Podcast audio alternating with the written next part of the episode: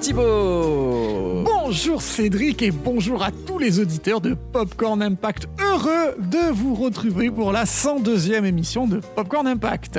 102e, déjà deux émissions que la centième est passée, mais c'est la folie Ça ne s'arrête pas Mais c'est incroyable. Dans 98 émissions, nous serons à la 200e. 200e, oh là là là là, c'est la folie Thibaut, Oui. aujourd'hui, je t'amène au pays des jouets. Ah, dans Oui Oui, Euh, non, dans Chucky, non, dans Small Soldier. on l'a déjà fait. Ah, J'en ai vraiment aucune idée alors. Bon, ben ça sera la surprise. Mais tout d'abord, je tente un petit truc. J'appuie sur ce bouton. Attends, c'est quoi ce bouton? Oh, qu'est-ce que t'as fait, Cédric? Eh ben voilà Mais je parle comme un chipmunk Ah mais oui, mais c'est trop drôle Ah moi aussi un petit peu. Bonjour, je suis Thibaut de Popcorn Impact. Trop marrant. Bah, je vais t'expliquer ce que j'ai fait. Est-ce que tu te souviens que le dog nous a donné un popcorn géant rétractable lors de la centième émission? Bah, bien sûr Eh bien, je nous ai rétracté, on est rétréci. Attends Mais c'est... Mais c'est génial Allez, je rentre le visa d'exploitation et c'est parti.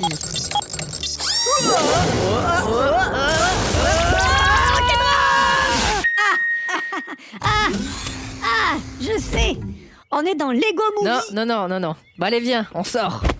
Wow, mais le sol est tout mou Ah ouais, on a été téléporté sur le lit de Andy. Andy, dis-moi oui Attends, ça me dit quelque chose. Coucou C'est un jouet cow-boy géant Mais oui, c'est Woody. Et il est pas géant, c'est... Je te rappelle que nous, on est tout petits. Ah oui, j'avais déjà oublié. Salut Woody, Euh, on est sur ton lit. Ouais, il y a erreur sur la comète, parce que ce lit est à moi, tu es dans mon domaine. Oui, oui, aucun souci, on te le laisse sans problème. Ceci est ton lit. Oui, oui, on est juste des jouets qui avons été jetés euh, par la fenêtre du voisin Sid. hein. Euh, on est là euh, juste par accident. Qu'est-ce que tu racontes? J'improvise un truc. Bon, est-ce qu'on peut rester avec vous pour fêter l'anniversaire d'Andy Par mes éperons, ne me dites pas que c'est son anniversaire. Si, si, si, et tu ferais mieux de prévenir les autres. En avant, les amis. La voie est libre. Regarde, Cédric, tous les jouets bougent. C'est incroyable. Mais j'ai trouvé dans quel film nous sommes. Ah oui, on est dans quoi? Playmobil le film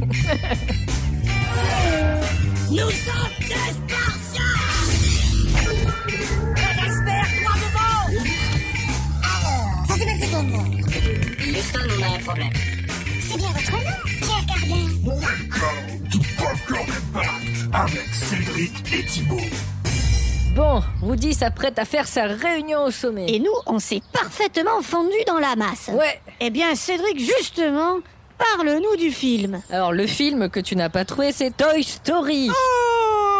Toy Story, donc sorti le 27 mars 1996, histoire de jouer au Québec. Oui, bien sûr. Eh oui, de John Lasseter avec euh, les voix de Tom Hanks et Tim Allen. Tim Allen, grand acteur qu'on connaît tous en France. Oui, il a, il a- il a plus marché aux États-Unis. Synopsis quand le jeune Andy quitte sa chambre, ses jouets se mettent à mener leur propre vie sous la houlette de son pantin préféré, Woody, le cowboy. Andy ignore également que chaque anniversaire est une source d'angoisse pour ses jouets qui paniquent à l'idée d'être supplantés par un nouveau venu. Ce qui arrive quand Buzz l'éclair est offert à Andy. Cet intrépide aventurier de l'espace venu d'une lointaine galaxie va semer la zizanie dans ce petit monde et vivre avec Woody d'innombrables aventures aussi dangereuses que palpitantes. Alors, pour parler de Toy Story, on va d'abord faire un retour en 1984 et en 1984, Disney va mal. Ah, Depuis la mort de Walt Disney en 1966 et de son frère Roy Oliver cinq années plus tard, le studio est dirigé par Esmond Carden Walker. Et à cette époque, les chiffres du studio ne reposent que sur les ressorties des grands classiques de la société, dont Blanche-Neige et Pinocchio. Et la pensée du PDG était alors si le public recherche quelque chose de plus émoustillant, il devra aller chercher ailleurs. Ah, ah, ah. Un bon vendeur, ce mec. Hein c'est très marrant avec ta voix, hein, j'ai j'ai du mal à m'y faire, mais ça te va bien. merci, merci. Il faut dire que le dernier grand succès de Disney est alors Mary Poppins sorti en 64 et depuis les profinettes dégringolent année après année. Mais l'espoir renaît en 82 après le départ à la retraite de Card Walker remplacé par Ronald Miller, le gendre de Walt Disney. Mais l'espoir est de courte durée parce que Miller est dans le même état d'esprit que Walker. Texas Ranger, j'espère. Bah oui, évidemment, il n'a pas d'autre. D'accord. Tout va bien alors. C'est là que Roy Disney entre en jeu. Donc lui, c'est le neveu de Walt. Et il voit là que la créativité est en train de partir, alors il démissionne en 84. Juste après, Disney subit une OPA, donc offre publique euh, d'achat. La société est vraiment au plus bas et finit les conneries pour Roy Disney qui ne peut pas laisser couler le navire de son oncle. Il faut que cela cesse. Il revient dans la société en 84 et devient vice-président du directoire et responsable du département animation, le département phare de Disney. Oui. Et direct, il met un coup de pied dans la fourmilière et met fin à la carrière de Ron Miller pour relancer la machine. Ensuite, il fait appel à Michael Eisner et Frank Wells à la tête de la Walt Disney Company. Mhm. Le premier est nommé le PDG de la société et le second prend la place de directeur général. Mhm. Leur mission Faire revivre le studio qui ne rapporte des bénéfices qu'avec ses parcs à thème. C'est pas fameux. Mon petit doigt me dit que ça va bien marcher avec Esner. Ouais, ouais, on le sent bien. on le sent. Je t'ai fait peur Non, sincèrement bah Tu oui. es, ouais, tu es un vrai T-Rex effrayant, euh, Rex. Et c'est sur Woody. J'ai juste l'impression d'être Bon. Michael Esner et Frank Wells s'y connaissent en gestion de société parce qu'il faut dire que Esner était le président de la Paramount Pictures depuis 76. Je crois qu'on en a Mhm. déjà parlé. Oui. Dans Bad Boys. Et Frank Wells, euh, le, le PDG de la Warner Bros depuis 73. Donc euh, voilà, c'est deux gros, c'est quand même les deux gros studios euh, hollywoodiens. Cependant, il faut plus de deux personnes pour remettre debout un empire, et c'est la raison pour laquelle Esner appelle à son tour du renfort en la personne de Jeffrey Katzenberg, afin de s'occuper du département animation. Et lui aussi, on l'a déjà croisé. Mais oui. À moult reprises. Et là, on va parler de lui un peu plus en détail. Donc, les trois hommes sont chargés de redonner du souffle à ce grand empire laissé par Walt Disney. Et la tâche n'allait pas être de tout repos, parce qu'il faut tout reconstruire. Maintenant, on va revenir un peu en arrière. Donc là, on est en 84. Encore? Ah ouais, ah nous, on voyage, on voyage. Donc là, euh, Encore plus en on arrière. revient chez Disney à la fin des années 70 et là, c'est là que John Lasseter, euh, donc le réalisateur du film, est embauché par Disney. Donc il est animateur, notamment sur Taram et le chaudron magique, le Noël de Mickey ou Rox et Rookie à côté de Tim Burton. Oh, oh. Mais tout ça, ça l'ennuie. Et surtout qu'en parallèle, il a vu que Disney développe le film Tron, donc un film qui utilise beaucoup la technologie euh, numérique. Mhm. Il y a quelqu'un de chez Disney qui lui montre les premières images du film et notamment la course de moto assez classique. Et lui aussi, du coup, il veut faire un film d'animation en synthèse. Et en plus, il a déjà une histoire en tête. Il voudrait adapter le roman Le Petit Grille-Pain Courageux. Ah, ben ça, ça Ah. vend du rêve. C'est un, Ça, concept. Donc ça, c'est l'histoire d'objets de la maison, dont un grille-pain, Courageux. qui traversent le monde pour retrouver leur propriétaire humain. Ah oui, faut, faut, faut tout mettre là-dessus. Hein. Ouais, ah ouais. Plus l'argent. Il présente le projet à Disney et c'est la cata, son idée ne plaît pas et en plus elle coûterait 18 millions de dollars. Le malheureux, il s'y croit lui. Eh ben, il est renvoyé aussitôt de la boîte. Zut. Réunion au sommet, les amis Oui, oui, Un peu oui. trop fort, allez On arrive, on arrive. Bon, avant de les rejoindre, je continue un petit peu. Oui, oui, tout à fait. En 83, Laster croise la route de Ed Catmull, encore une nouvelle personne. Mais c'est qui Ed Catmull? Peut-être un mélange entre un chat et un mulet? Lui, il est le créateur avec Alvy Ray Smith d'un programme qui permet de faire ce nouveau type d'animation en image de synthèse. Ils travaillent dessus depuis le début des années 70 et ensemble, ils avaient été euh, repérés par George Lucas qui Ah. les a embauchés en 79 pour qu'ils rejoignent la Computer Division, donc la division informatique de la Lucasfilm. Oh Ah ouais Leur mission est donc de développer des technologies qui amélioreront l'industrie du cinéma et notamment le montage assisté par ordinateur ou aussi créer des effets spéciaux. Donc dès leur arrivée, ils travaillent sur la fin de l'Empire contre-attaque et sur le retour du Jedi.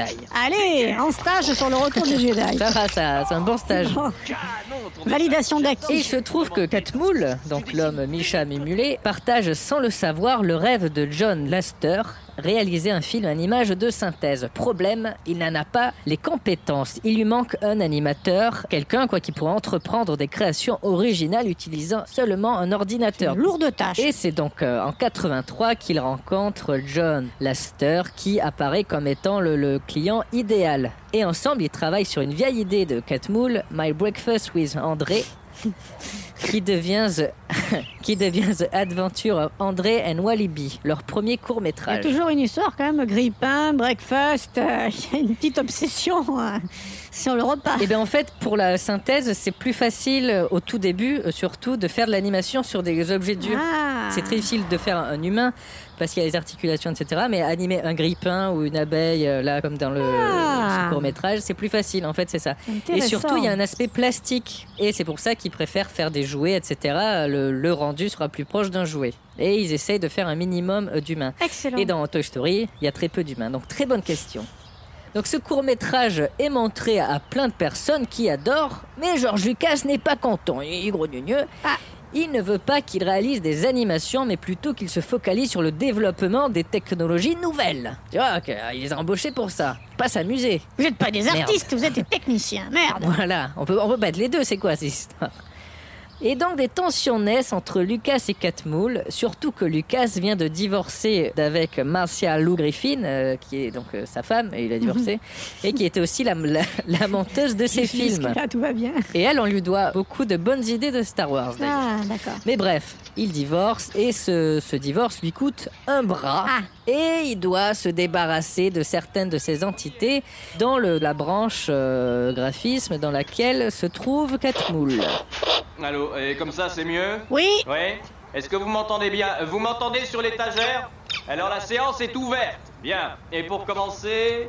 Euh, Bon, bon, ah, on, on les laisse encore Tout un le peu monde a papoter. trouvé tu as raison, tu as raison. Alors, continuons sur Catmull. Et Catmull essaie de trouver un nouveau propriétaire pour, pour sa petite équipe et en parle à Katzenberg chez Disney, qui n'est pas intéressé. Ah. A contrario, Steve Jobs, Ouais. ah, qui en- entre en jeu, euh, donc lui il vient récemment d'être viré de sa société, Apple, à cette époque. Ah, bah, c'est incroyable. Mais oui, il y a des histoires comme ça. Et il a découvert l'équipe de, donc de lors d'une visite chez Lucasfilm et il a immédiatement été euh, amoureux de leur court métrage. Alors il sort le chéquier et achète la micro-entreprise à George Lucas en janvier 86 contre 10 millions de dollars. La micro-entreprise, il sort le chéquier 10 millions de dollars. Oui, d'accord. Alors, ok. Oui, voilà. On peut pas tous faire ça. quoi. Donc la petite entreprise qui s'appellera Pixar. Et qui ne connaît pas la crise, du coup Et euh, si, eh, Ah. ben, figure-toi qu'elle va connaître un peu la crise. Ah, Mais bon, en tout cas, elle est d'abord sur la route vers le succès. Ah, Dès 1986, Ed Catmull et Alvy Ray Smith créent un super ordinateur, le Pixar Image Computer, attention, qui permet de produire des effets spéciaux et notamment des images de synthèse. Et le nom de Pixar, qui est une contraction de Pictures et de Radar. Ils n'arrivaient pas à se mettre d'accord, donc ils ont fusionné, ça fait Pixar. super. Et donc le nom vient de cet ordinateur, le Pixar Image Computer. Roy Disney entend parler de la machine là qui, qui pourrait permettre des trucs assez intéressants et investit 12 millions de dollars pour travailler en collaboration. Oui, c'est encore, ça, s'arrête plus. Ah, mais là c'est toute une débauche Ah oui, de C'est rien pour eux, tu vois. Ils gagnent plus rien, mais c'est rien. Mais ils savent que c'est euh, qu'ils vont gagner énormément après. C'est novateur, voilà. ouais. C'est qui tout double, mais euh, ils tentent. Euh, ils vont travailler en collaboration avec Pixar pour qu'ils développent un logiciel via cet ordinateur qui permettra aux équipes de, de Disney de travailler plus vite. Ça, c'est bien. Ils ça. mettent en place un logiciel qui s'appelle CAPS pour Computer Animation Production System, qui permet de coloriser les dessins directement sur ordinateur et même de gérer des milliers de calques avec la seule souris de l'ordinateur. Ça c'est dingue. Ouais, grave. Et c'est une machine qui pouvait répliquer le type d'animation qui avait nécessité 17 caméramans pour l'ouverture de Pinocchio.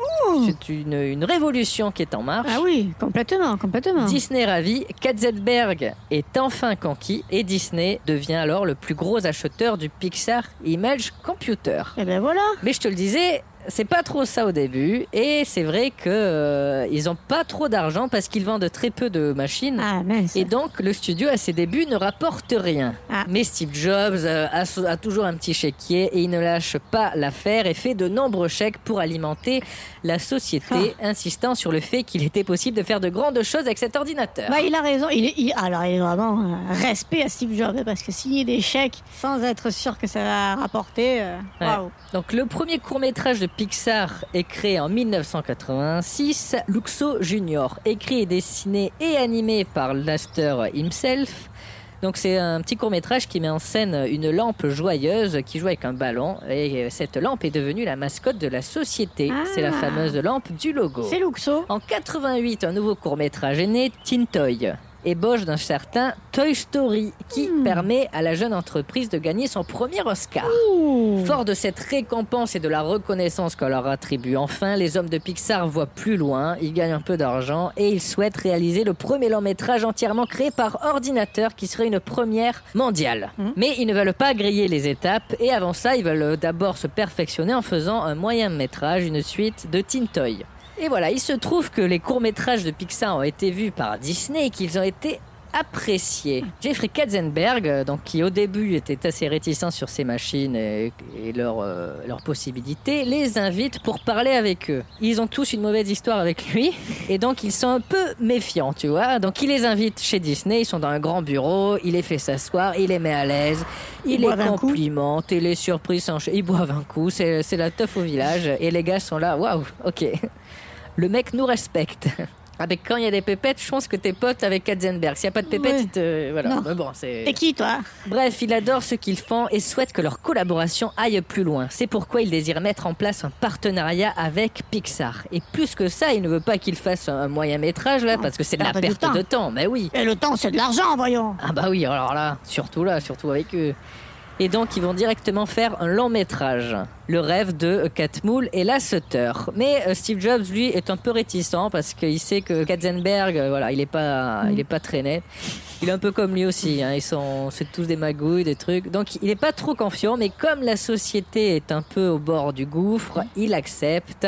Et un contrat de trois films est conclu en juillet 91. Ah oui, rien que ça, eh, direct. On passe du court métrage à trois longs métrages. Ça, y a pas de juste milieu. Donc dans ce contrat signé en 91, Disney détient la propriété du film et des personnages, mais aussi le contrôle artistique. Ils peuvent également stopper le projet quand ils veulent, et ils détiennent aussi les droits de produire les deux longs métrages qui suivront et de réaliser des suites avec les personnages du film. Donc c'est-à-dire si Pixar, ils n'en veulent plus, si ça marche bien, ils n'ont plus besoin de Pixar, ils s'en débarrassent. Et pour terminer, la compagnie verserait 12,5% des recettes à Pixar. Donc Ah oui. eux, ils se font euh, Ah, peu. 87,5% de recettes. Ils se mettent bien. Ouais, ouais, tout à fait. La liberté euh, qu'ils voulaient n'est pas totale, mais Toy Story peut prendre forme. Excuse-moi, c'est pas que ton sermon m'intéresse pas, mais ils sont là Invité repéré à 3 heures Oh là, ça s'agite Ah oui, c'est les enfants qui arrivent avec les cadeaux. Euh, la séance est levée. On va voir Attends, regarde, il y a Woody qui va s'énerver. Ah, alors restons sages. Ça Continue. suffit Ah, regarde, il Si s'énerve. vois. j'accepte Ah oui. d'envoyer Alors. les troupes, est-ce que vous allez... John Lasseter s'entoure d'autres membres importants de Pixar pour commencer à écrire Toy Story, dont Andrew Stanton, qui fera après le monde de Nemo et Wally, Pete Docter, Monstre et compagnie là-haut et vice-versa, et Joe Ranft, euh, le seul qui sait euh, écrire une histoire, euh, qui fera aussi Cars. Rapidement, ils se disent qu'ils ne veulent pas quelque chose de mièvre comme les Disney, que ce que déteste euh, Lasseter, et donc ils refusent que les personnages chantent, à l'inverse de Katzenberg, qui lui voit les Disney comme des musicals. Ce qu'il lance avec La Petite Sirène, La Belle et la Bête, Le Roi Lion, etc., c'est un peu des musicals de Broadway, c'est du grand spectacle, et lui, il veut ça. Donc les deux trouvent un accord, un compromis, et euh, les chansons, donc les chansons de Randy Newman, seront présentes à l'intérieur du film, mais ne seront pas euh, chantées par les personnages, ce seront juste leurs pensées. Donc les gars de Pixar travaillent sur le film, ils valident une idée, et si les jouets d'une chambre d'enfants prenaient vie quand ils sont seuls Ah Ouh. donc ils développent tout ça et un premier scénario voit le jour en été 91. Et c'est assez différent du film que l'on connaît. Donc le héros est Tiny, le jouet de Tintoy, et il est égaré par son propriétaire, il rencontre un autre jouet et s'apprête à vivre une véritable épopée. Problème pour Katzenberg, donc avec lui il y a euh, toujours un truc qui va pas. Les deux héros ne peuvent pas avoir le même but. C'est pas très intéressant à suivre. Donc il propose une idée intéressante à Laster, parce qu'il a quand même des idées intéressantes, il sait ce qui marche. Et pourquoi ne pas faire un buddy movie, genre à la mode dans les années 1980, avec des films comme 48 heures ou L'arme fatale dont tu nous parlais en fin de saison 2 Euh, oui. Et Sutter euh, en dira C'est un genre que personne n'avait réellement exploré dans le domaine de l'animation. Nous y avons vu un grand potentiel pour réaliser un film avec des personnages forts. L'idée de base d'un buddy movie, c'est de mettre en scène deux personnages au caractère résolument opposé, de les placer dans une situation qui les oblige à collaborer et à se remettre en cause. Cela permet de traduire à l'image toutes les étapes de leur évolution et cela offre de grandes possibilités en termes d'interprétation. Tu t'es shooté à l'hélium ou euh, comment ça se passe Ben oui, ben ça c'est un, machine à nous rétrécir. Ah oui, C'est ça être tout petit. Il retraille le scénario et on se rapproche un peu plus du film que l'on connaît, avec notamment la scène d'ouverture où nous nous trouvons, où euh, Andy euh, reçoit euh, le Tiny à son anniversaire, qui devient le jouet préféré d'Andy en prenant la place d'une poupée cow-boy ventriloque qui se nomme Woody, en hommage à l'acteur Woody Strode. Mais quelque chose ne fonctionne pas, et c'est ça, Tiny n'est pas assez moderne pour prendre la place d'un autre jouet. Pour Katzenberg, il ne peut pas être un héros car c'est un jouet mécanique et muet.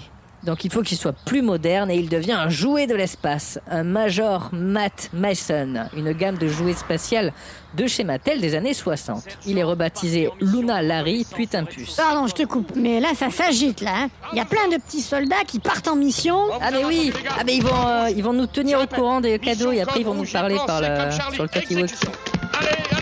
Ah, trop bien. Donc Woody et Timpus sont enfin présentés à Disney en juin 92 dans un test de 30 secondes. Et là, il y a des trucs qui vont pas encore. On leur demande de changer les personnalités de Woody et Timpus tout en ajoutant des références qui parleront aux adultes. Et surtout, ça c'est un choix de Katzenberg en priorité, ils doivent être plus cyniques. Et aussi, il demande à ce que le personnage de Woody ne soit plus une poupée de ventriloque, car c'est effrayant et c'est souvent utilisé dans les films d'horreur. Donc voilà, ils vont changer ça. Et euh, Laster repense alors à une poupée de Casper qu'il avait quand il était petit et qu'il a toujours, et qui parlait quand on lui tirait la corde dans son dos. Donc euh, il rajoute une corde dans le dos de Woody qui n'est plus euh, qui n'a plus une bouche effrayante. Concernant Timpus, il est renommé Buzz, un hommage à Buzz Aldrin, et il n'est plus un jouet existant euh, d'une marque, mais une création entière avec sa combinaison qui est un parfait mélange de, la combinaison des astronautes des missions Apollo et des jouets comme G.I. Joe. Quant à ses couleurs vertes et violettes, eh ben, ce sont juste les couleurs préférées de la femme de Laster. Voilà, faut pas aller chercher plus loin. non. Concernant l'histoire, c'est là où finalement il y a le plus de problèmes. Katzenberg insiste bien sur le fait qu'il faut plus d'audace et euh, qu'il joue encore plus à fond sur le cynisme. Mais c'est difficile pour les gars de Pixar qui sont pas trop doués en écriture. Donc ils vont faire des séminaires pour s'améliorer, etc. Et vont avoir l'aide de, de différentes personnes plus spécialisées, dont Joss Whedon, Oh. Buffy contre les vampires notamment et Avengers. Oh. C'est lui qui crée le personnage de Rex et de la bergère. Et d'ailleurs, à la place de la bergère, il voulait au départ une poupée Barbie, mais Barbie s'appartient à Mattel et Mattel a refusé que Barbie ait une personnalité. Super. Voilà, ça en dit long. Bref, s'ensuivent des changements incessants de scénario sur les ordres de Katzenberg et parmi le plus important, sous son cynisme qu'il souhaite, eh ben, le personnage de Woody, qui était euh, assez sympathique au début, est devenu jaloux et méchant. Ah. Il parle très mal aux jouets, il crie sur zigzag et c'est même lui qui pousse intentionnellement Buzz de la fenêtre pour s'en débarrasser. Bref, ce n'est plus un accident et Woody devient un vrai, euh, ben, un vrai connard. On peut le dire. La radio est allumée, c'est vrai. Ah oui, ah bah Pas de on bruit, pas de. Il a dit pas de bruit. Oui, oui, oui. Madame Patate, Madame Patate, Madame Tu Patate veux une madame patate Bah quoi, on peut rêver hein? Il défait le ruban. Il déchire le papier. C'est C'est stressant quand même. C'est un cartable vert. Positif, un cartable Un vert. cartable Bah, c'est vert, nul. cartable vert de terre Elle est bonne Elle est celle-là. bonne, celle-là. Ça ressemble. Oui, c'est une couverture. Bouture Elle est bonne aussi, celle-là. Qui a invité ce crétin Bon, je pense que ça va durer un petit moment parce qu'il y a beaucoup de cadeaux, donc euh, bah, je vais continuer de parler du film. Bah fais donc. Donc, Katzenberg approuve enfin le scénario en janvier 93 et la recherche du casting débute. C'est une étape importante pour Pixar qui développe souvent leurs personnages en fonction des acteurs. Donc, il s'applique énormément lors de cette étape et pour le rôle de Woody, euh, John Laster pense notamment à Tom Hanks. Hanks a la capacité de prendre des émotions et de les rendre attrayantes, même si le personnage est abattu et méprisable. Ouais, il le trouve assez, euh, assez connard aussi quand il le joue, euh, Tom Hanks. Mais bon.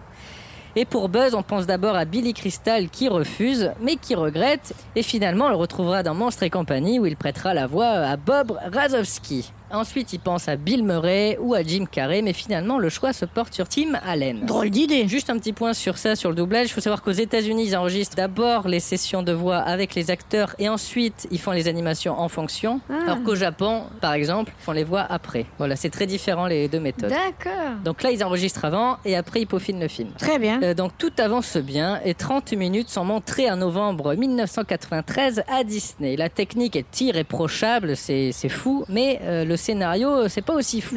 En plus d'un Woody antipathique, aucun jouet ne respire la joie de vivre et ils s'insultent tous. Mais c'est de l'art, gros lard Laster est rouge de honte en présentant ça et Katzenberg demande à un, un de ses collègues les, les- les raisons de cet échec et ce collègue lui répond Parce que ce n'est pas leur film. Ce n'est plus du tout le film que John a décidé de faire. peut-être que Katzenberg a été trop présent, il a foutu en l'air le projet. Du côté de la direction de Disney, on veut stopper la production du film parce que ça vire à la catastrophe et c'était de toute façon une mauvaise idée de confier un film à un studio externe, ce que Disney n'avait jamais fait. Mais Katzenberg n'en démord pas, il sait que ça marchera et il tente alors de convaincre les boss de lui donner une seconde chance. Et Laster lui promet qu'il allait revoir sa copie en moins de trois mois. Donc la direction accepte, mais la production est stoppée et le financement aussi. Et donc la production reprendra quand euh, Pixar reviendra avec une nouvelle idée plus convaincante. Et si ça ne se fait pas, au bout de trois mois, Disney reprendra le film à zéro en interne et licenciera les employés de Pixar. Ouais. Donc Laster et ses potos travaillent nuit et jour. Hein, ça c'est une récurrence dans nos émissions. Toujours. Oui, oui. Nuit et jour, nuit et jour. Et ils vont essayer de proposer un scénario qui plaira à Disney, mais surtout qui leur plaît en priorité à eux. On en est au dernier paquet. Le dernier paquet C'est vrai, c'est vrai, c'est vrai que c'est le dernier paquet. C'est un jeu de société, une bataille navale. Je suis fragile Ça va, n'en fais pas une purée. Mission accomplie, bien joué les gars. Rangez-moi tout ça, on rentre. Et qu'est-ce que je vous avais dit, hein? Pas de quoi s'en faire. Oh, moi je savais que tu avais raison, Woody. J'ai pas douté de toi une seconde. Mais quel faillot celui-là. Bon, eh ben voilà, tu peux continuer à parler du film. Ouais, mais c'est bizarre parce qu'il devrait y avoir buzz. euh, c'est Ah bizarre. non, non, non, non. Me dis pas qu'on a impacté le film. Bah, je sais pas. Bah, euh, pourtant, on a fait ça assez proprement. Bon, pas grave, allez. Je continue. Euh, le budget du film était d'abord fixé à 17,5 millions de dollars. Mais évidemment, il s'envole avec ses changements incessants. Et Disney, selon le contrat, ne doit pas investir plus de 21 millions. Et comme ils ont stoppé la production, le manque budgétaire est comblé par Steve Jobs, dont la grande confiance en son équipe ne faiblit pas. Et il expliqua plus tard Katzenberg avait tout fait foirer. Il désirait que Woody soit le méchant de l'histoire. Quand il a voulu nous couper les vivres, eh ben c'est nous qui l'avons éjecté. On lui a dit, ce n'est pas le film qu'on veut faire, et on l'a fait à notre façon. Lester et sa bande tiennent dans leurs promesses et reviennent avec un nouveau script au bout de trois mois. Et parmi les nouveautés, Woody redevient un mec sympa, mais un peu jaloux, hein, sinon il n'y a pas d'histoire. Et Buzz a aussi une grosse nouveauté, il ne sait pas que c'est un jouet, il se prend pour un vrai ranger de l'espace. Et ça, c'est une idée qui vient de Josh Whedon, qui est revenu leur prêter main forte. Donc là, on s'approche de la mouture finale. Le script est validé en février 94 et la production est relancée, malgré certaines réticences encore du côté des boss de chez Disney. L'équipe grandit et passe de 27 à 110 employés, dont 27 animateurs, 22 directeurs euh, techniques et 61 artistes et autres ingénieurs. Et Ed Catmull en dira À ce moment-là, aucun de nous ne savait ce que nous faisions. Hein. Nous n'avions aucune expertise en production, sauf pour les courts-métrages et les publicités. Donc nous étions tous des novices complets. On était à la ramasse. Ah non, ça il l'a peut-être pas dit. Je suis sûr qu'il a dit pile après. hein. Il a beaucoup pensé. Mais c'est la passion qui les anime avant tout et malgré le côté très fastidieux de leur travail, ils se donnent à fond. Et il faut savoir que donc à cette époque, au tout début, euh, une image était rendue en 4 heures. Wow, Donc si tu veux sortir une image finalisée, ça prend 4 heures. super. Et il y a 114 000 images dans le film. Oh là là Donc ils ont besoin de 117 ordinateurs euh, pour, euh, pour un total de plus de 800 000 heures de Oh travail. punaise C'est un peu gigantesque. Grave. Donc il faut s'accrocher. hein. Là, c'est beaucoup plus rapide à notre époque, mais là, ouais, on est au tout début. Aujourd'hui on fait ça en 5 minutes, avec un iPhone. Bah oui, c'est clair. Et évidemment, le budget s'envole encore plus et s'approche des 30 millions de dollars. Il est quasiment doublé. Et d'ailleurs, Disney refuse de payer le surplus euh, malgré l'insistance de Jobs, qui leur rappelle que c'est à cause d'eux s'il y a eu tous ces retards à la base. Ed Catmull finira par trouver un compromis pour financer le film. Finalement, un premier test est projeté au public en juillet 95, quelques mois à peine avant la sortie officielle. Et suite aux réactions, quelques modifications sont apportées, notamment la scène d'ouverture qui est un peu plus rythmée, euh, une autre scène dans laquelle Sid, donc le méchant voisin, fait tourner Buzz sur une perceuse, est aussi enlevée parce qu'elle avait un peu choqué. Et on ajoute des petites scènes, dont la scène où Buzz est saoulé au thé, Ouais. il est, où il est ivre-mort. Et euh, la réaction finale de Woody et Buzz quand ils apprennent que Andy a, a un petit chiot euh, à Noël. Bref, c'est bon, le film est prêt et peut enfin sortir aux États-Unis en novembre 1995. Mercoul, Ouf. maman vient de sortir un cadeau surprise du Ah, placard. c'était pas fini. C'est un paquet gigantesque. Attendez. Un de ses amis m'empêche de voir. Attends là. C'est un quoi? Qu'est-ce que c'est? Oh non Bravo le On dinosaure le saura jamais, espèce de gros Vite lézard de suite, je remets les piles. Ah non, dans l'autre sens, dans tu me l'autre stresses, sens toi. Oh, met à l'envers. Mais Et tu toi aussi, tu me stresses, c'est le porc. positif, moi c'est négatif. Ah, laissez-moi faire. Ah, Oh. Ok, ok. Là, voilà. Retournez tous à vos places.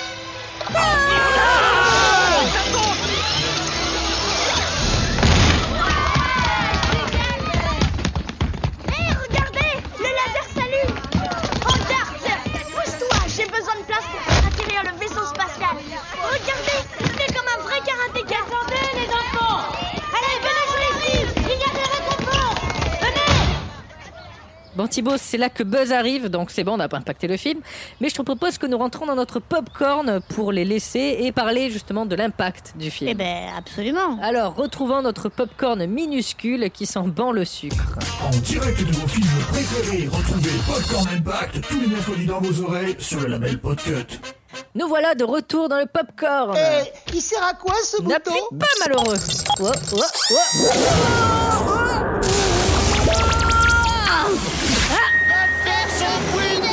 Ben, on est au bord de la Petite route. téléportation qui nous a fait là. Bon, au moins on est tranquille et on n'impacte rien. Et je te propose de réagrandir Ah bah oui. le popcorn. Et voilà Ah, Cédric, ça me fait plaisir de reparler normalement.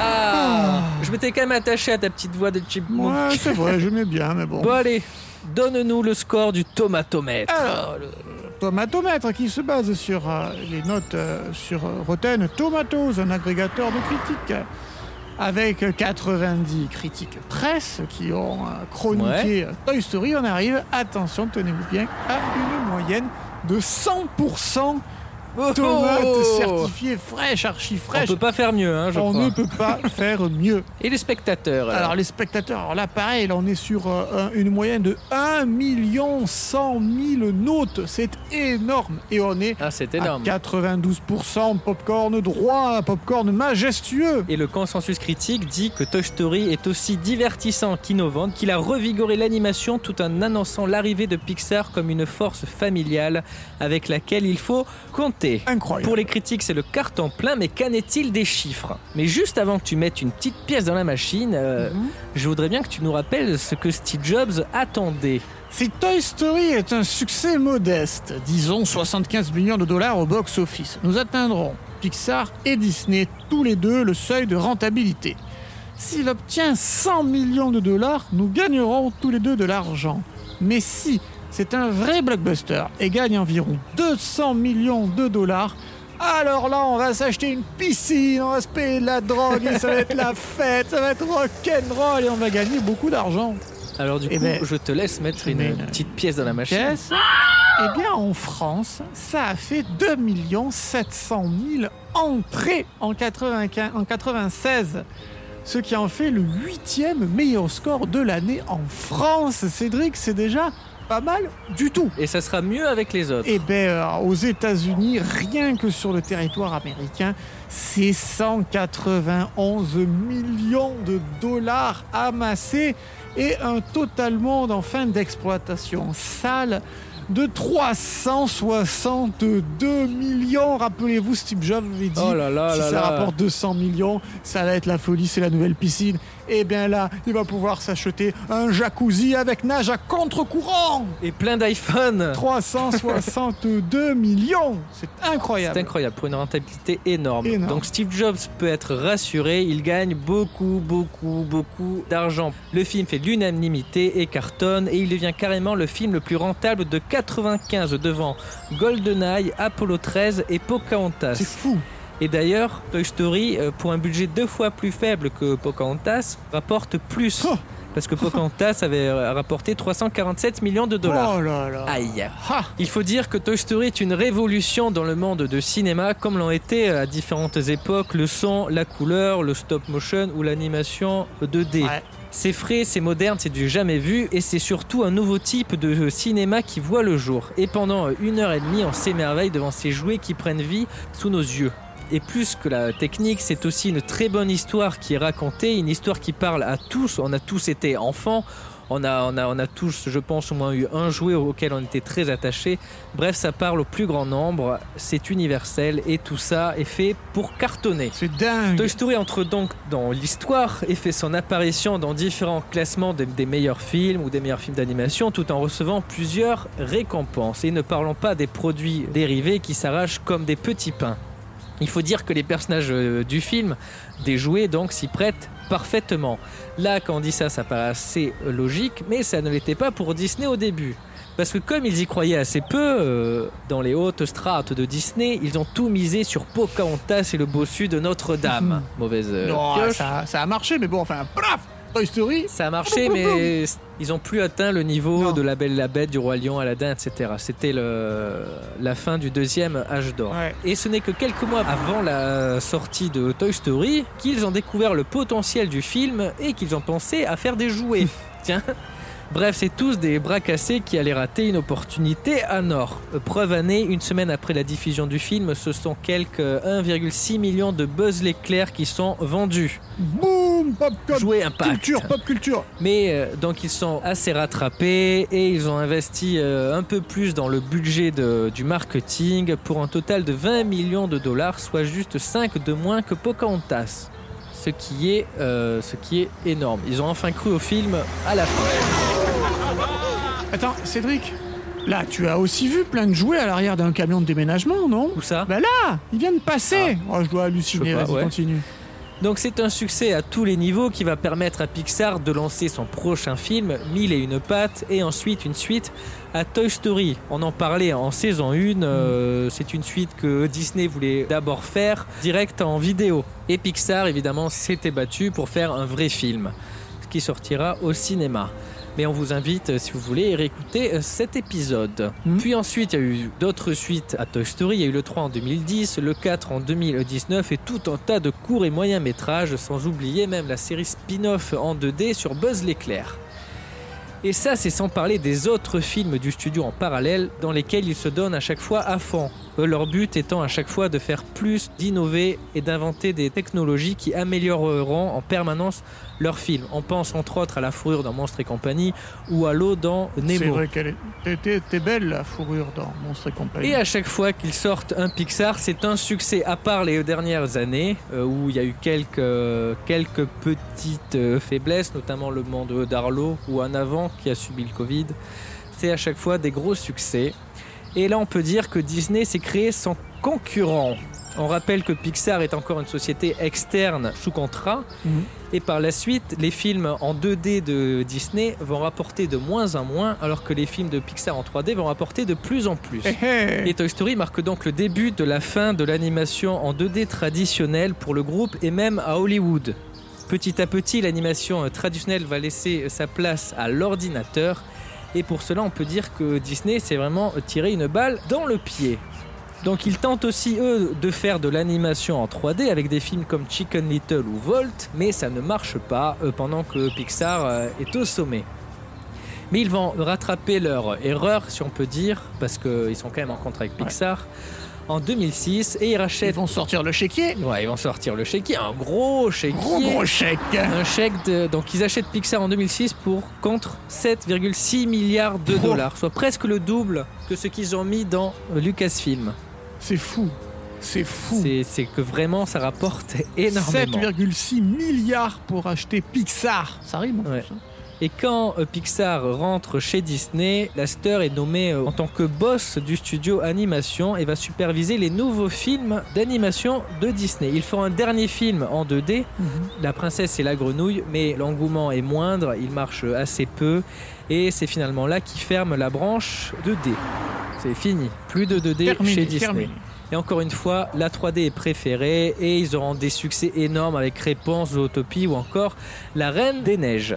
Bref, Disney renoue avec le succès et c'est beaucoup grâce à Pixar. Et d'autres studios ont guetté le succès de Pixar et voudraient aussi du coup faire de l'animation. On rappelle qu'à l'époque c'est Disney qui avait le, le monopole, hein, il y avait très peu de films animés. Mhm. Mais depuis les films en synthèse, il y, a, il y a plein de studios qui s'y mettent et qui sortent un paquet de films. Il y a, il y a plein, plein de films qui sortent chaque année.